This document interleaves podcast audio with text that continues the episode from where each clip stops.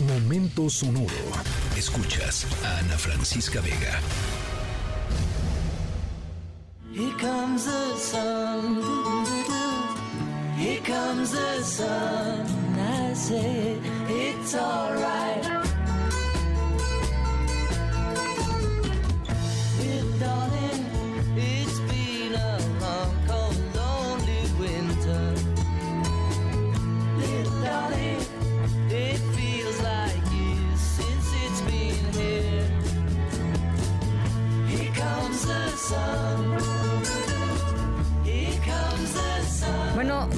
Mejor forma de cambiar de tema, porque qué cosa la violencia.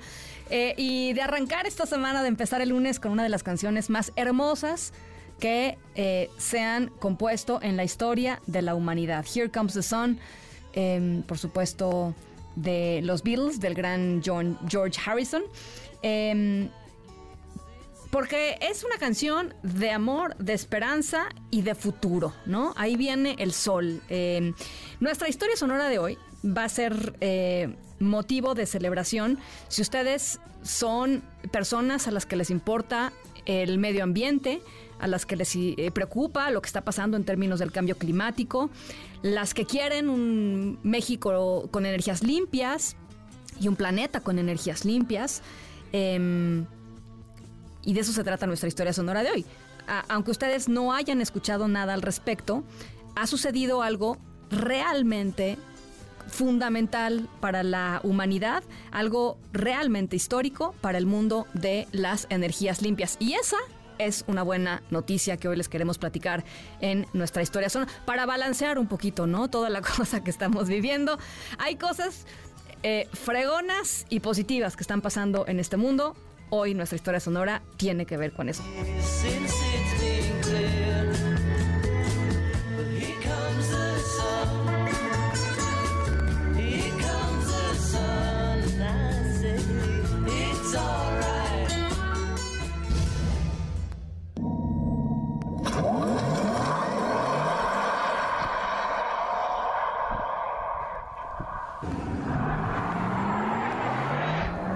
Bueno, nuestro siguiente momento de la historia sonora eh, va a ser quizá eh, del interés de los fanáticos de las carreras del automovilismo, pero, pero hay una categoría muy especial y no me quiero meter en territorio de José Razabala y su equipo, ¿no? Este, pero, pero hay una categoría de autos eléctricos eh, súper poderosos, muy buenos, de hecho, ¿no? Bueno, pues nuestra historia sonora de hoy tiene que ver con, estábamos hablando de energías alternativas, la energía solar, y ahora nos enfocamos justamente a eh, el cambio que se está dando entre automóviles de combustibles fósiles, que son súper contaminantes, a eh, automóviles o híbridos o totalmente eléctricos.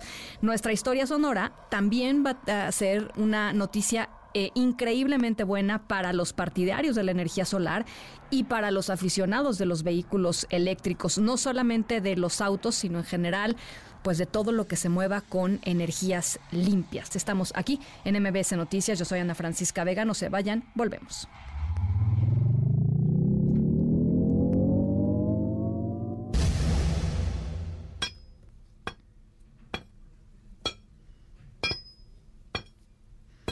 Bueno, esperemos que no sean claustrofóbicos. Yo sí soy muy claustrofóbica, de hecho.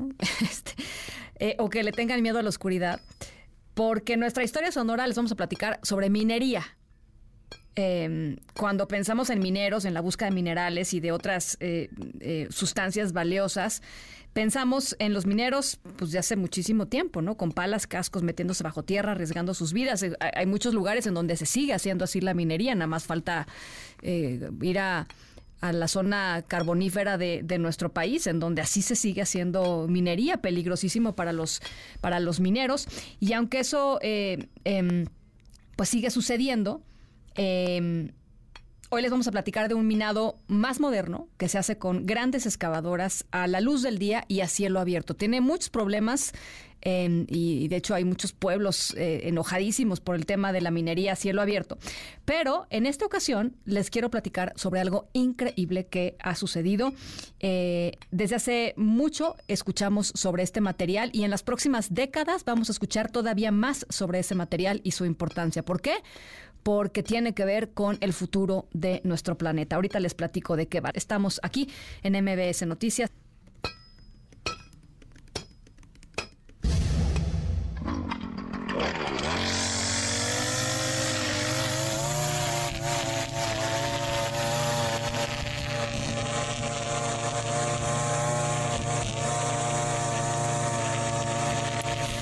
Bueno, chequen, eh, si son amantes de la jardinería, si les gusta el tema de las energías verdes eh, renovables, nuestra historia sonora les va, les va eh, a, hacer mucho sentido.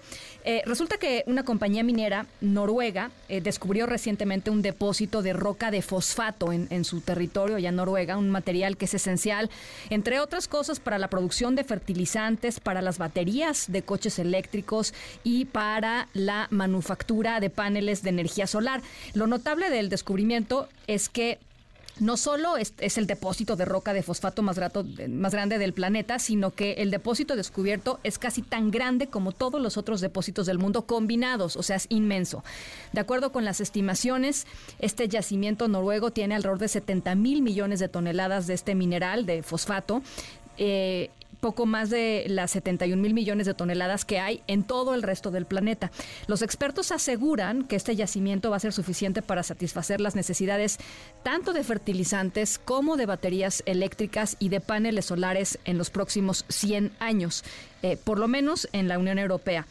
Es, es, un descubrimiento vital para, para esa región, eh, que antes de eso eran totalmente dependientes de otras, de otras fuentes, Marruecos en particular, que tiene el segundo depósito más importante de roca de fosfato con 50 mil millones de toneladas, y posiblemente pues también ayude a acelerar eh, la incorporación de eh, energías renovables, particularmente el tema de paneles solares, y extender su uso en otros lugares en donde hoy no están presentes. Así es que una buena noticia.